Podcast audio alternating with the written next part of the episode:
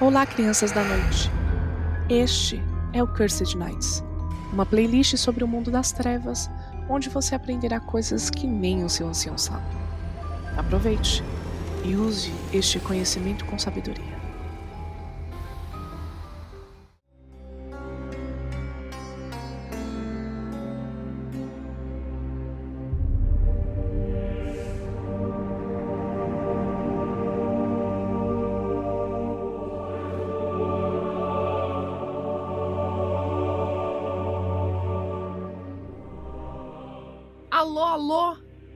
Graças a Deus!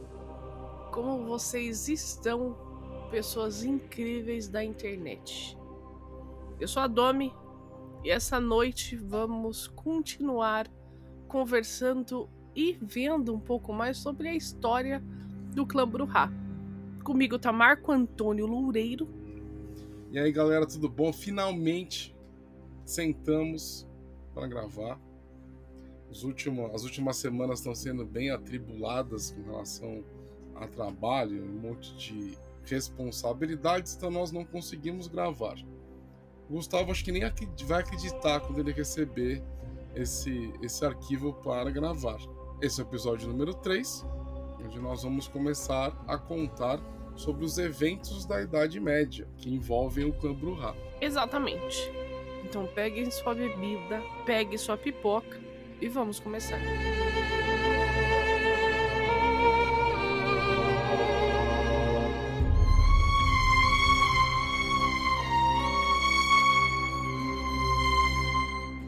Aí eu já aviso, gente, o seguinte: eu odeio, eu odeio essa parte do livro, tá? Então vocês vão me ouvir, vão me escutar reclamando de muita coisa, né? Porque eu acho a construção Bom, não vou, não vou dar spoilers, né? Mas eu acho a construção na parada muito, muito zoada. Bom, entramos na Idade das Trevas. Quando o Império Romano se desintegrou, o mundo dos Cainitas seguiu a liderança do mundo mortal e degenerou em séculos de barbaridade. Como os governos se tornaram assuntos meramente locais e as economias da Europa mudaram para um agrarianismo sobrecarregante, poucas pessoas tinham tempo para luxos, como educação, por exemplo. A parte da população que detinha esse conhecimento normalmente usava com um objetivo diferente. A igreja, o cristianismo, tinha se tornado a religião universal da Europa Ocidental e chegava até mesmo a se desenvolver sob um dogma diferente na Europa Oriental. A população do mundo ocidental voltou-se para a igreja com o objetivo de receber as recompensas da vida após a morte. O paraíso prometia muito mais do que o tumulto mortal, mas apenas os justos e os fiéis iriam conseguir isso. Bom, aonde eu vou começar já falando sobre a primeira frase, tá? Quando o Império Romano se desintegrou. Primeiro, ele não se desintegrou. Se você vê a história, né? Na verdade, ele vai, com o passar do tempo, perdendo a força. A impressão que, que eu tenho quando eu leio essa parada é que ele simplesmente. Bum! Rolou uma guerra civil lá, né? né? Aconteceu um, um dispositivo nuclear que desintegrou o Império Romano. Mas eu acho que ele, que ele tá falando do, do desintegrar da sua formação porque nós tínhamos imperadores, é, é nós tínhamos o Império Romano, pipipipopopó. De repente, o cristianismo tomou conta. Tomou a estrutura romana que existia, ela não existia mais. Não, não foi assim, né? É, uhum. A, a, as coisas aconteceram de uma forma muito mais gradual. O cristianismo, ele vai surgir entre os escravos romanos. E, e até faz sentido, porque para a gente entender essa transição, a gente tem que entender que os romanos, eles realmente acreditavam que eles eram descendentes dos deuses. O, o, os romanos, eles acreditavam, romano, os romanos, não a, os povos conquistados pelo, por, pelo Império Romano, né?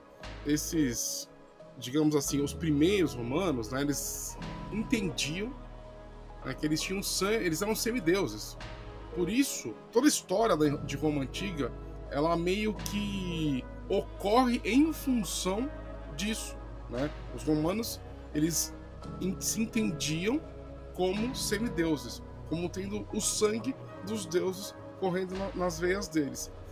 E o cristianismo, então, ele vai surgir entre os escravos com uma, com uma proposta que era muito atrativa para eles. Né? A gente tem que entender o seguinte: Jesus era, um, era uma pessoa humilde, era uma pessoa pobre, uma pessoa que não fazia distinção entre as pessoas, né? Então, ela vai ganhar força entre os escravos e vai começar a se disseminar, né? Os, os ideais cristãos vão começar a se disseminar pelos, pelos territórios de Roma.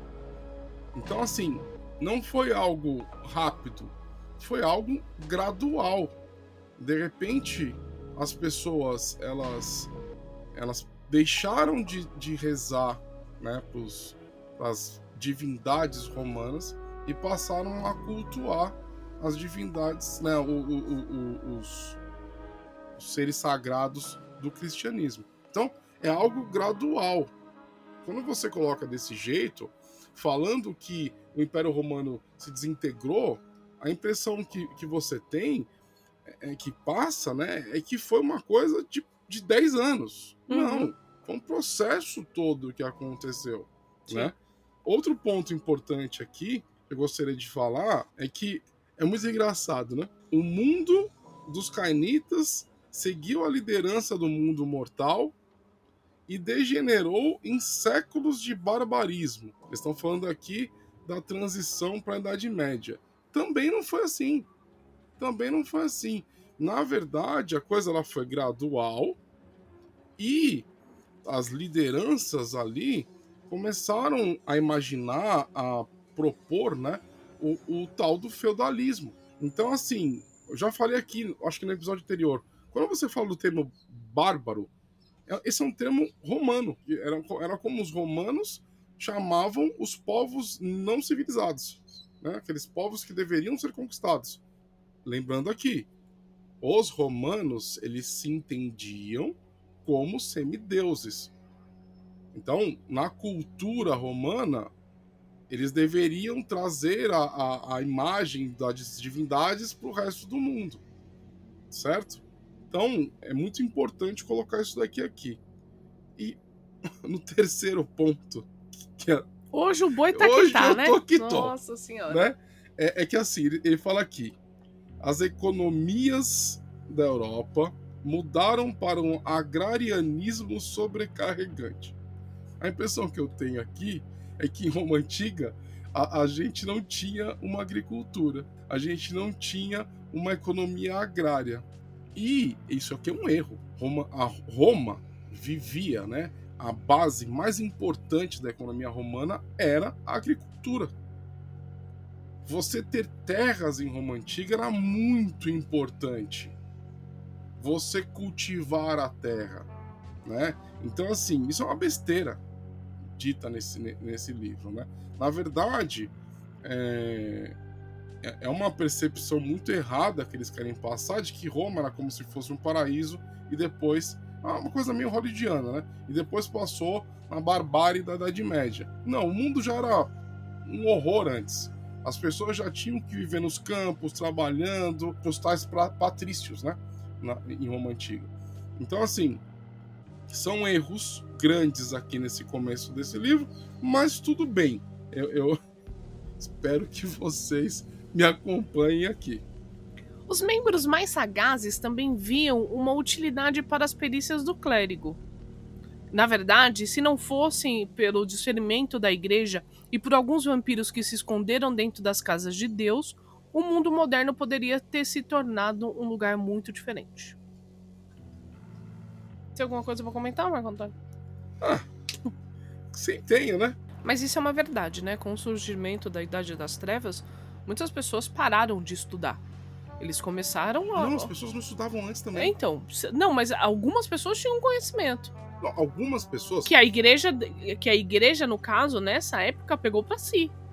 Então, é que assim, a gente tem que imaginar que em, uma, em, uma, em um mundo, né, como era o mundo na antiguidade, a, a prática de se estudar não era algo reservado para todo mundo né? Porque era caro também.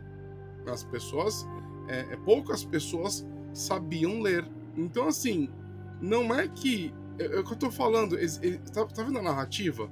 A narrativa fala que na Idade Média tudo mudou, e na verdade já era assim.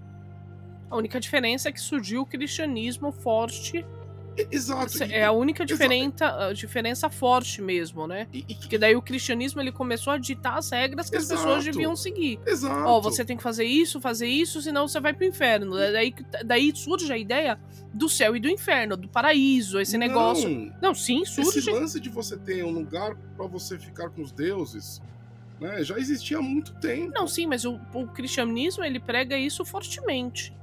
Entendeu? Que você, se você fizer algo, você vai ser recompensado, mas muito recompensado. Eu sei que em todas as religiões tem isso. Entendeu? Nós temos os vikings, nós temos os.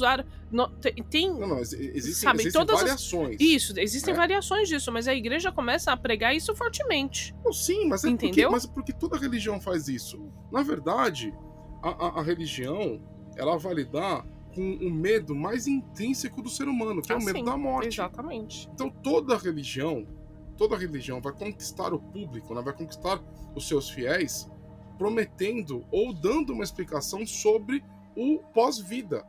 O ponto importante aqui é que a Igreja Católica ela vai ser, na minha opinião, a instituição religiosa uma das mais bem organizadas.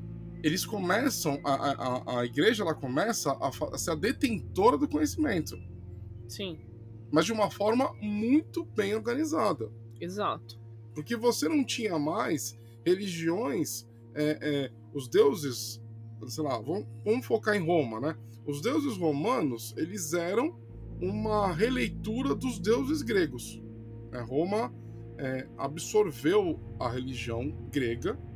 Além disso, eles tinham os tais de deuses lares, que eram é, é, deuses domésticos, né, entidades domésticas que eles que eles é, rezavam, né? É, é, é, é, daí que vem o nome lareira, né? Lareira era o local onde ficava o altar dos deuses lares. Então, a, a religião romana era muito complexa e muito livre.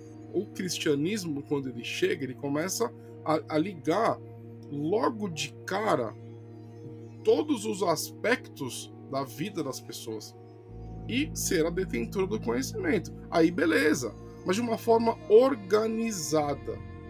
O que eu tenho um certo problema aqui são personagens, né, cainitas que vêm de antes do cristianismo. De repente, ou seja, eles viram a história. Eu, eu acho muito interessante você pensar assim: imagina um membro, uma, uma, uma um cainita, que tenha visto 200 anos de história, 300 anos de história, sabe? Uhum. A rainha da Inglaterra, todo mundo fala que foi a rainha que viu a história. Ela viveu, sei lá, quase 100 anos. Mas imagina um canita que viveu 300 anos. Sim. Ele não vai chegar do nada e simplesmente, ah, beleza, vamos esconder. Você entendeu o que eu tô falando? Sim. É esse meu ponto ah, os cainitas mais sagazes. Putz, cara.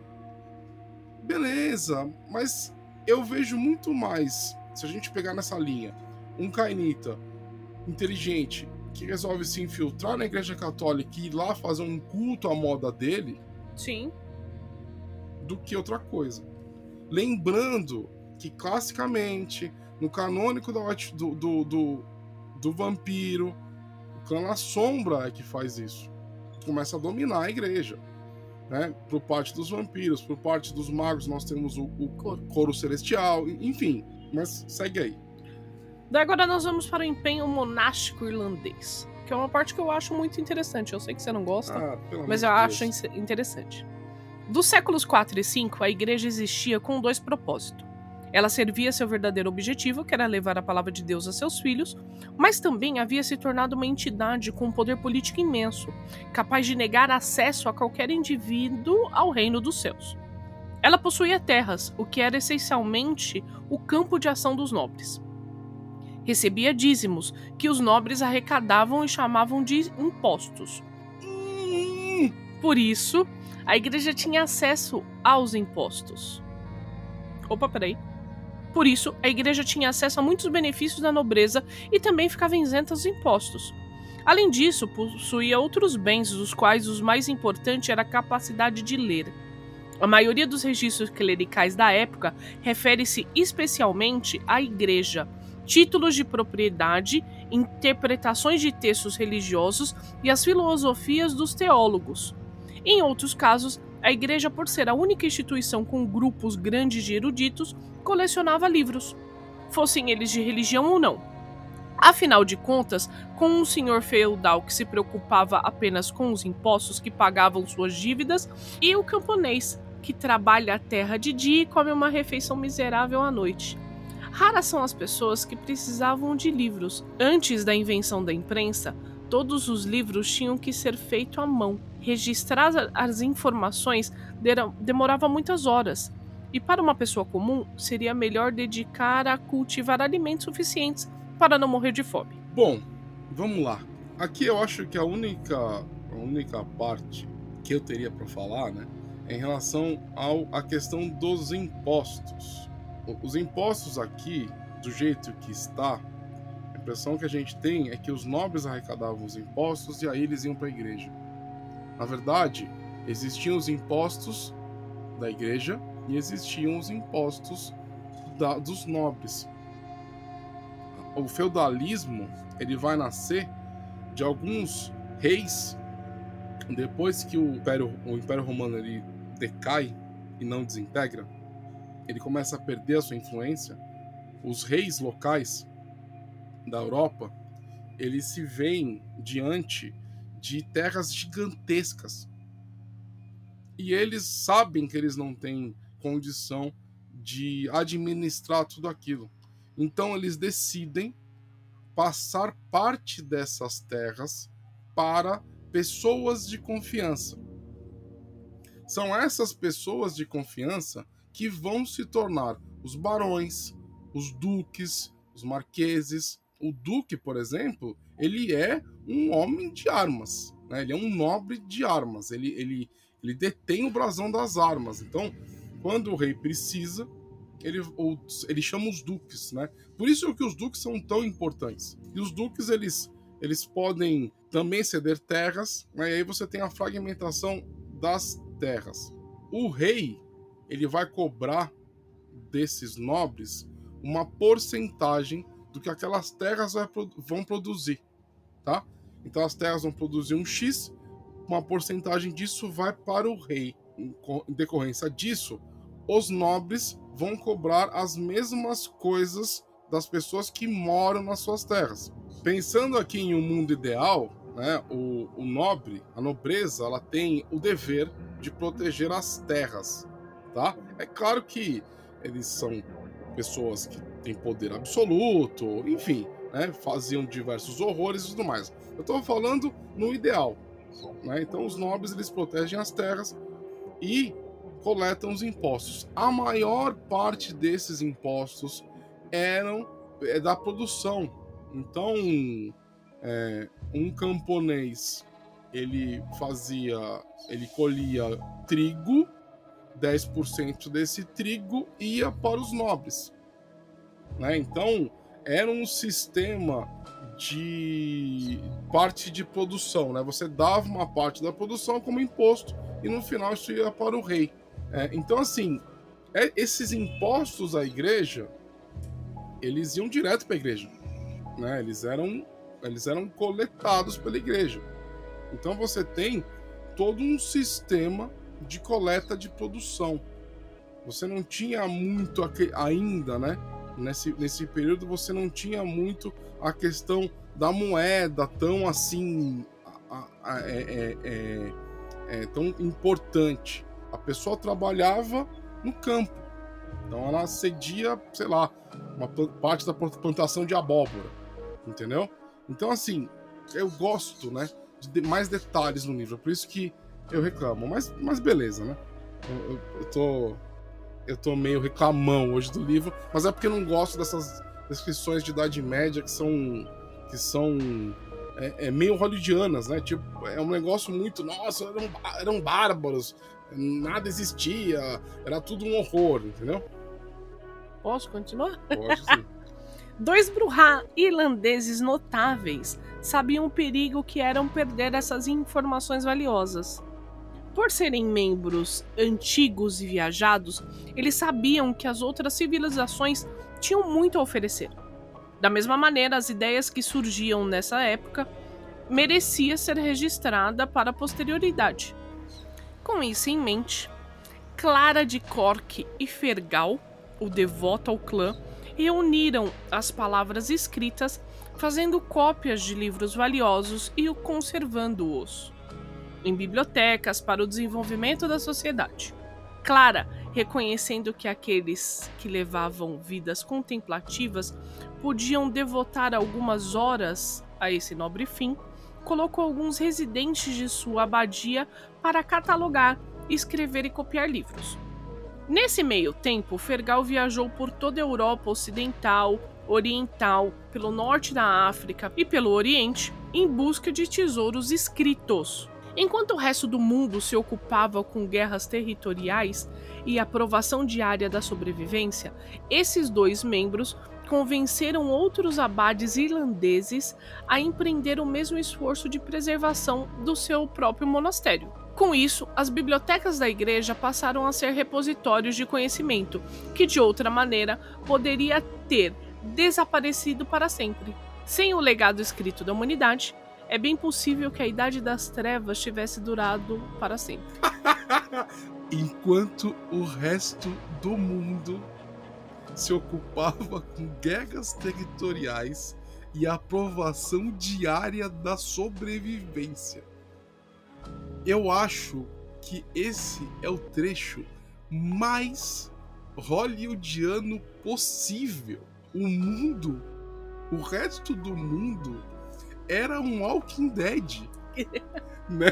Que você não tinha escapatória a não ser sobreviver. Mas uma coisa que a gente não pode esquecer é que este livro ela, ele é relatado pela visão do clã Bruhá. Exatamente meu ponto. O clã Bruhá ele vem de Cartago, que é uma cidade que ficava no, ficava no norte da África, que foi fundada por fenícios que vêm do Oriente. Mas você não pode falar que não teve guerra lá. Não, não tô falando da guerra. Ah. Eu tô falando da sobrevivência. Do jeito que tá escrito aqui, a Europa era o único lugar que, que era tranquilo. Entendeu? A Europa não, desculpa. O que eles colocam aqui, né? Que o resto do mundo estava ocupado em sobreviver. É uma visão muito europeia. Você concorda? Uhum. O resto do mundo tava. Era Walking Dead. Era uma. Era um, eram, eram zumbis vagando pelo Oriente. Porra, o Oriente já tinha civilizações desde a antiguidade. Sabe, muitos desses prédios existem até hoje. Né? Eles são ruínas, claro, mas eles, parte deles está em pé. Tipo. Sim, então, só, que, só que ainda continua sendo a visão do clã Bruhá com os acontecimentos o, do mundo. Então, mas né? o clã Bruhá de novo, ele era ele veio de Cartago, uhum. que foi uhum. fundada por fenícios. Então vamos lá, muitos do clã Bruhá têm sangue fenício. A Fenícia teve uma civilização gigantesca. E de repente, o resto do mundo está lutando pela sobrevivência. O meu problema é a generalização. Você, quando você faz isso, você foca a história do mundo só numa parte dela. Uhum. A gente tem que lembrar que existem partes do mundo que nem adotaram o cristianismo. Você não pode falar isso. Sim. Você não pode colocar isso num livro. Como se fosse uma referência histórica. E, e, e a China? Você entendeu o que eu tô falando? Sim, a China, a Índia. É que eles não chegaram lá. Quem? Os Bruhá. Não, mas o, Você o, entendeu? Eles não chegaram lá, eles não viram. Tem os, tem os vampiros do Oriente. Sim, mas eles não mais. chegaram lá. não passou a divisa, boi. Eles não sabem. Falar, ah, mas até os... ah, daqui pra cá eu não sei, então Mas até alguns apóstolos chegaram lá. Os Bruhá não conseguiram. Entendeu? Não, eles não sabiam. Exatamente, né? eles não Pararam no conhecimento na região que era Fenícia. Isso, acabou, não, não ah, foram. Ah, sabe? a Ásia ali eles ignoraram. É, é, é, é aquela coisa Mas, ó, né? no livro a gente não vê nada falando sobre a Ásia. Então pode ser que eles não tenham chegado lá mesmo. Domi, você tá. Você, você está. Tudo bem, tudo bem. É assim. é, é, uma, é uma forma de se pensar. É. Né? Eles não chegaram lá, não tem não nenhum relato. Né? Não conseguiram, entendeu? Puta que pariu. Falaram, nossa, é. não, não falou. Aqui, daqui pra cá é tudo puta. Entendeu? Não. Nós não temos nenhum relato por enquanto. Pode ser que daqui a pouco a gente veja algum relato falando sobre a Ásia, mas nós não temos. Então, mas, Domi, vamos lá. Nós temos falando Olha sobre a Europa Ocidental. A... Ah. Ele fala aqui. Nesse meio tempo, Fergal viajou por toda a Europa Ocidental, Oriental, pelo norte da África e o Oriente Próximo. Então, Oriente Próximo. O que, que é o Oriente Próximo? Ah, é ali, assim, de vizinha. A Ásia não chegou aí. São dois Bruhá. Isso. Do cu da Irlanda. Isso. Que resolveram. Ah, bom, eles não sabiam geografia naquela época. Guardar os livros do mundo todo. Não guardar, fazer cópia. Tudo bem. Mas eu achei interessante isso, porque, é porque olha só, nós temos o estereótipo que Bruhá é tudo estúpido, não sei sim, o quê, Brutamonte, sim, caramba, sim, quatro, e de repente aqui aparecem dois Bruhás que estão preocupados com o futuro da galera, falando, não, calma aí, a igreja está detendo todo esse conhecimento, a gente precisa fazer alguma coisa. Vamos deter também, pra, porque isso pode ajudar a evolução. Então são dois Bruhás visionários. Não, não, mas, mas, eles estão eles estão pegando, fazendo essas cópias para a igreja. Não, sim, no monastério deles, que eles tomaram conta não, ali. Mas é pra igreja. Não, tudo bem, mas eles estão preocupados com o futuro da galera. Falando, não, mano, a gente precisa fazer alguma coisa.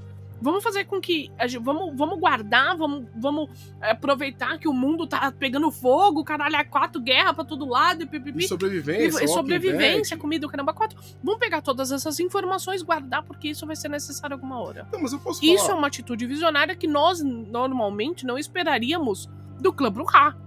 Então, mas, mas, sabe uma parada? Que eu acho que poderia ser diferente isso daqui? Ah. Essas, essa, essa iniciativa poderia ter ocorrido em diversas partes do mundo. Mas tava tendo guerra em outras burra. partes do mundo, boi. Você, caralho, você não tá vendo que tava você pegando tá, fogo? Não tá, lindo, né, não tá aqui tá... comigo, tava pegando tá fogo, barbaridade, exatamente. Entra no, no mood Bruhá aqui. Porque pra mim, pra mim, é, é, assim, é muito fraco você falar um negócio desse. É muito, muito, muito fraco. Então, dois Bruhá no cu da Irlanda viram e falam assim: ah, beleza, nós vamos ser os salvadores do mundo. Eu, eu acharia mais legal esse plot se eles, se eles tivessem vagado pelo mundo e arregimentado outros Bruhá para essa proposta. Não só Bruhá, tem outros clãs que poderiam ajudar. Porra, Malcavianos, é, os, próprios La, os próprios La Sombra. Mas quando, quando os Bruhá eles perderam Cartago, eu acho que eles não quiseram mais se envolver com outros clãs, né? Querendo ou não, o clã Malcaviano, o é Ventru, eles tomaram ali. Eles estavam a favor do, do clã Ventru para tomar Cartago. É, eles se metem com outros clãs, sim. Dom. Eles se metem com Gangrel, com essa galera não. que, sabe? Eles, inclusive, ensinam os Assamita a lutar contra os europeus. Lembra disso? Sim. Então eles se metem sim. A, a, a, real é que quando você faz um plot gigantesco na mão de poucas pessoas, você pega, por exemplo, ah, pega um plot mundial e coloca na mão de poucas pessoas, é tipo um plot He-Man. Uhum. Entendeu? É, é, é, você falar assim, ah, o destino do mundo. Olha o que eles falam. Se ele, esse legado escrito da humanidade não tivesse sido feito, a Idade das Trevas teria durado para sempre. Isso é a visão épica deles, que eles contribuíram para uma, uma sociedade futura. Você entendeu? É claro que eles vão falar essas merdas. Não, mas não tá na primeira pessoa. Boi, to... O texto tá falando mas como todo... se fosse um relato histórico. Ele... Mas todo livro, ele tá pendendo para o clã. Não, eu concordo você com entendeu? você. Todo livro. Mas é isso que eu falo. Poderia ser uma, uma, uma algo pendendo pro Khan de uma forma muito mais épica do que a saga de duas pessoas que, que de repente começaram a fazer cópia de todos de todos esses textos, todo esse conhecimento da humanidade. E na hora que você torna isso absoluto, Quando você fala assim, ah, se eles não tivessem feito isso, a humanidade ter vivido a Idade das Trevas para sempre, você tá ignorando inclusive a própria White Wolf. Ah, mas daí a gente não pode esquecer que os filhos de Hakim, eles têm uma leitura muito parecida. Que foram eles que salvaram a porra toda na segunda cidade. Então, mas Você entendeu? Eu então é uma entendi. visão. Eles puxam sim todo o clã, todo o book. Book Piu Piu, como que é o nome disso? É... livro de clã. Isso, todo livro de clã, ele puxa a sardinha pro Mas, clã Domi, referente. quem que é o responsável, quem que é a grande organização da White Wolf responsável pelo, pelo avanço da humanidade? Depende. Não, tô falando na, na, na, na White Wolf inteira. Hum, Esquece vampiro. Quem que fez isso pra humanidade?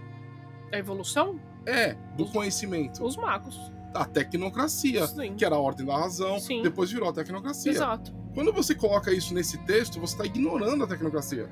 Boi, eles não chegaram na, Af... na Ásia, boi. Chegaram, Não Oriente chegaram. Próximo. O Oriente Próximo, eles a- Não, avistaram uma galera diferente, olha lá, Oriente Próximo. Então, Dom, mas não é, não é um personagem pro Rá falando isso. É o texto do livro corrido. Tá, eu acho que você tá pegando muito no pé dos Bruhá. Não, eu tô pegando muito no pé desse livro que Não. eu acho uma merda. Tudo bem, Dessa parte. tá bom. Vamos. Eu gosto do clã Bruhá. O clã Bruhá, pra mim, é um dos, me- dos clãs mais legais que existem.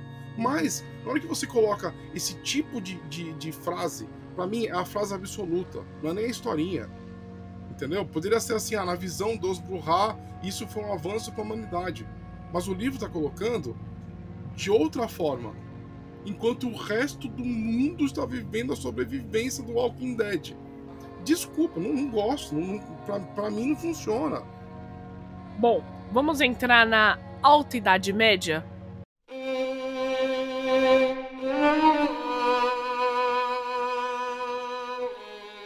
Então vamos entrar na Alta Idade Média. Ai, meu Deus. Muitos membros se referem ao início desse período como a Longa Noite, uma era imediatamente anterior à formação das seitas, mas subsequente à brutalidade que se surgiu à queda do Império Romano. Porque no Império Romano era o paraíso. Não tinha brutalidade. Selvagem não tinha. Depois de fugirem da presença opressora dos Ventru em Roma, muitos Bruhá se mudaram para as províncias mais distantes do Império, para um lugar como a Panômia, a Dácia, as terras ao redor dos Montes Cárpatos. É, a Dácia era onde. ah, na, Europa Oriental, onde vai estar aí a Romênia e tudo mais. Área conhecida como Transilvânia. É, A menção da Transilvânia, da Hungria e do Danúbio normalmente invoca as imagens dos Tismis, dos sorrateiros Nosferatus e dos gangrel mais sal- saudáveis, ó. Dos gangréis mais selvagens. Na verdade, os Bruhás húngaros eram mais prolíficos, rivalizando talvez com a população dos outros clãs. Mas por não serem membros nativos das terras além das florestas, os clãs locais forçaram-nos a uma relativa obscuridade. Apesar da maioria das descrições da Transilvânia mostrarem bandos de ladrões tsimizes ou ninhos de Nosferatus, os Bruhá representavam um papel igualmente importante, mesmo que menos lendários como os demônios locais. Vai, boi, critica. É, é assim, é, essa parte agora, ela vai falar sobre os Bruhá nessa região aí da Hungria, Romênia e tudo mais. Eu, eu não gosto, né? Aí vai falar assim, porra, o Boi não gosta desse livro inteiro. Não, eu gosto, eu gosto da primeira parte, enfim. É que essa parte, pra mim, ela descaracteriza um monte de coisa. Então, por exemplo, os Tismice, eles são os senhores dessas terras. De repente, eles traduzem as coisas como se fossem a bandos de Tismice, de ladrões Tismice.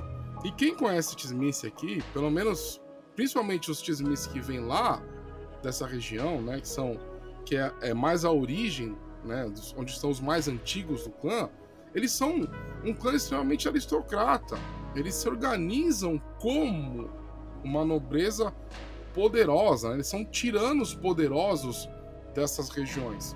E quando você coloca as coisas dessa forma, você ignora isso.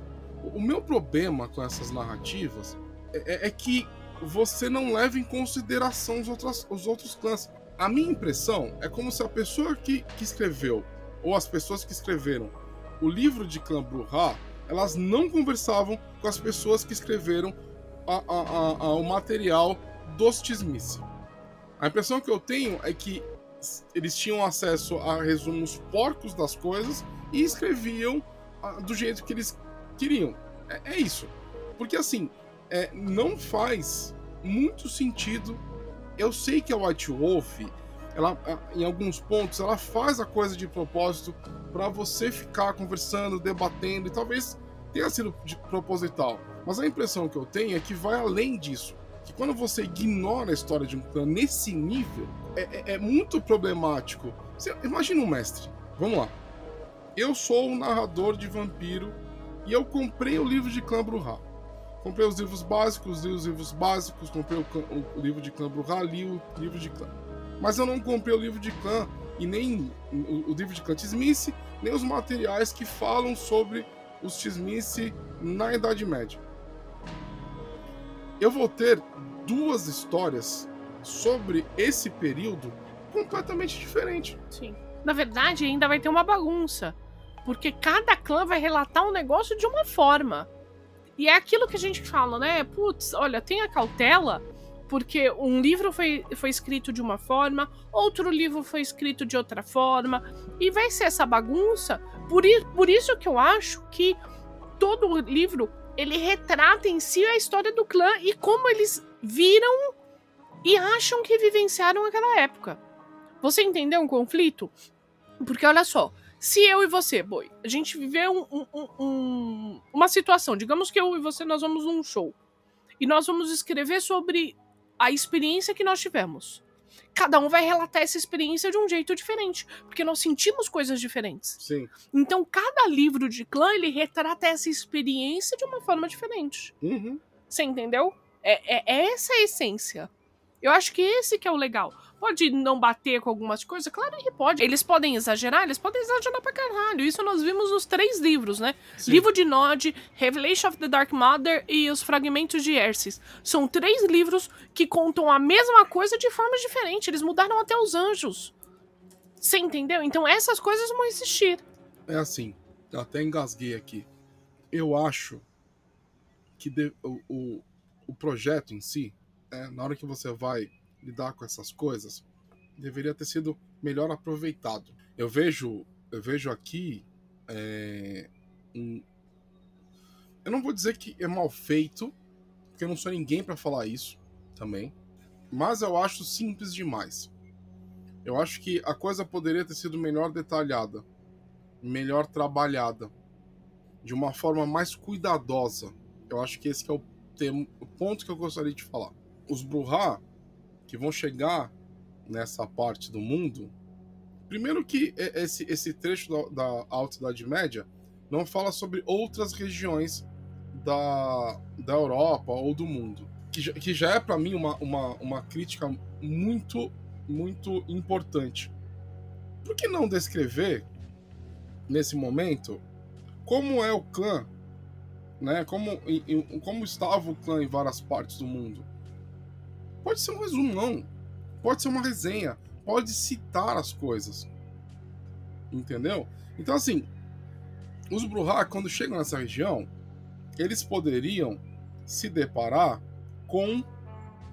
Na região da Europa Oriental, tá? Eles poderiam se deparar com uma estrutura, um clã Smith muito poderoso. É, é, é, enfim, eu, eu sinto falta disso, tá? Tanto que, por exemplo, no Cursed, no, no, na nossa crônica, o Clint Smith, ele, que lá do, do, da Romênia, da Transilvânia, os voivodes, eles têm outra história. Então eu mudo, eu não tô nem aí. Pra mim, para mim, depois de Cartago, os Bruhá, eles se espalharam pela Europa inteira, não só pela Europa. É... Eu imagino, imagino Cartago como sendo um epicentro, beleza? eu imagino grupos de Bruhá fugindo pro Oriente, pro Sul da África, pra, pra Oeste, é, indo, chegando até no, no, no na, na, Península Ibérica, por que não? E alguns deles chegando à Nova Oriental. Há aí uma diáspora Bruhá com a queda de Cartago. Pelo menos é assim que eu enxergo. Porque é o que mais, na minha opinião, claro, né? Faz mais sentido. Cartago cai, os sobreviventes se espalham pelo mundo. Entendeu? Vocês entenderam? Sim. Então, assim, eu acho muito simples. E eu sempre vou tender a detalhar mais, a buscar mais referência histórica, inclusive sobre essas regiões. Uma coisa que eu acho que é uma falha muito grande sobre o world building da White Wolf, nesse caso, é que a pesquisa deles na época é muito fraca. Dá para perceber essa fragilidade nas mudanças. Reis Amazonas. Dá Nossa, pra, não, Deus, dá não, pra... não vamos falar sobre isso. Dá agora. pra perceber essa, essa coisa senhora. do Rei Jacross Amazonas. O Rei Jacross Amazonas, para quem não sabe, é uma, uma aventura, um cenário de aventura para Lobisomem Apocalipse que se passa na Amazônia, no Brasil. E, gente, é um show de horror, tá? O livro é um show de horror, não demonstra nada da realidade brasileira ou. Enfim, é um show de horror. Né? A, a, eles pecam muito na pesquisa. A impressão que eu tenho é que a pesquisa deles, deles foi, foi, foi feita em filmes. Né? Eles assistiram um filme e, e, e criaram um bagulho. Ah, boi, mas você só, só critica. É porque essas coisas me irritam. porque essas coisas me irritam. Como eu amo muito o mundo das trevas, eu leio a história dos livros e traço um paralelo com a história real, né, do que aconteceu, e eu vejo o quanto é, foi perdido, quantas oportunidades foram perdidas ao construir o mundo das trevas. É, é uma coisa que eu acho que eu já falei em algum episódio aqui. É... Eles falam de Caim, falam de Abel, Adão e Eva e Lilith. Tem uma galera que eles ignoraram. Né? Tem profetas, tem. Enfim, tem um monte de gente aí que eles Moisés. Noé, a arca. Que eles poderiam ter criado diversas histórias relacionadas. Depois, né? Depois. Exatamente. Porque eles citam Noé, inclusive, eles citam a arca, o Caceta 4 e depois. Cara, Noé. Eles, eles falam dos filhos, o caramba 4, mas eles não dão uma importância. Não dão importância nenhuma. Né? É como se essas coisas nunca tivessem acontecido. Sim. Né? Enfim, gente. É isso. Esse é o episódio número 3. Veja lá desde o primeiro para você saber do que nós estamos falando. Exatamente. Tá? Vamos falar tchau, Dan? Vamos.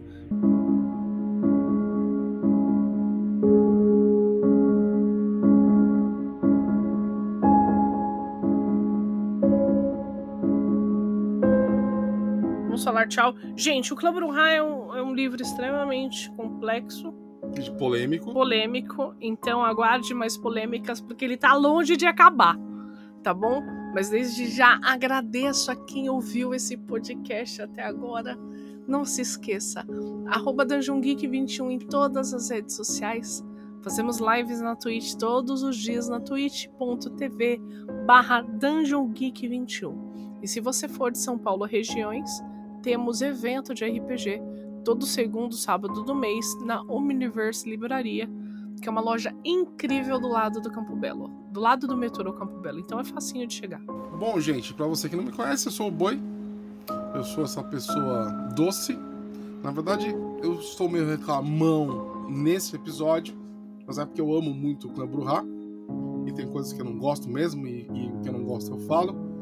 Mas me sigam né, no Twitter, arroba Bovinos Maximus, em homenagem à Roma Antiga. que mais? Eu, uma das minhas especialidades na vida é o world building. Eu adoro criar cenários de fantasia. Eu tenho três cenários desenvolvidos, eu pretendo lançá-los e eu gostaria de fazer um convite relacionado com um deles. Beleza? Eu tenho um cenário de fantasia medieval feito para o Dungeons and Dragons que tem a temática de dragões. Né? Ela, a temática gira em torno de dragões. Eu batizei carinhosamente esse cenário de O Sangue dos Dragões. E, mais importante, nós faremos um evento, tá? Um evento dedicado ao Dungeons and Dragons, um evento mensal feito como uma campanha viva para que você possa jogar, aprender, você é de São Paulo, né, evento presencial. E esse evento vai ser todo ambientado no sangue dos dragões. Então, faço um convite, dentro em breve alguns textos meus em, relacionados com esses cenários vão estar no nosso site, beleza? Em abas específicas, onde eu vou começar a mostrar para todo mundo, né, os sabores desses cenários. Belezinha? Então acompanhe a gente também no site, que em breve vão ter textos meus lá também. É sobre isso. É sobre isso. E tá tudo bem. E tá tudo bem. Uma boa noite. Um grande beijo, um abraço e eu amo todos vocês. Tchau. Beijo.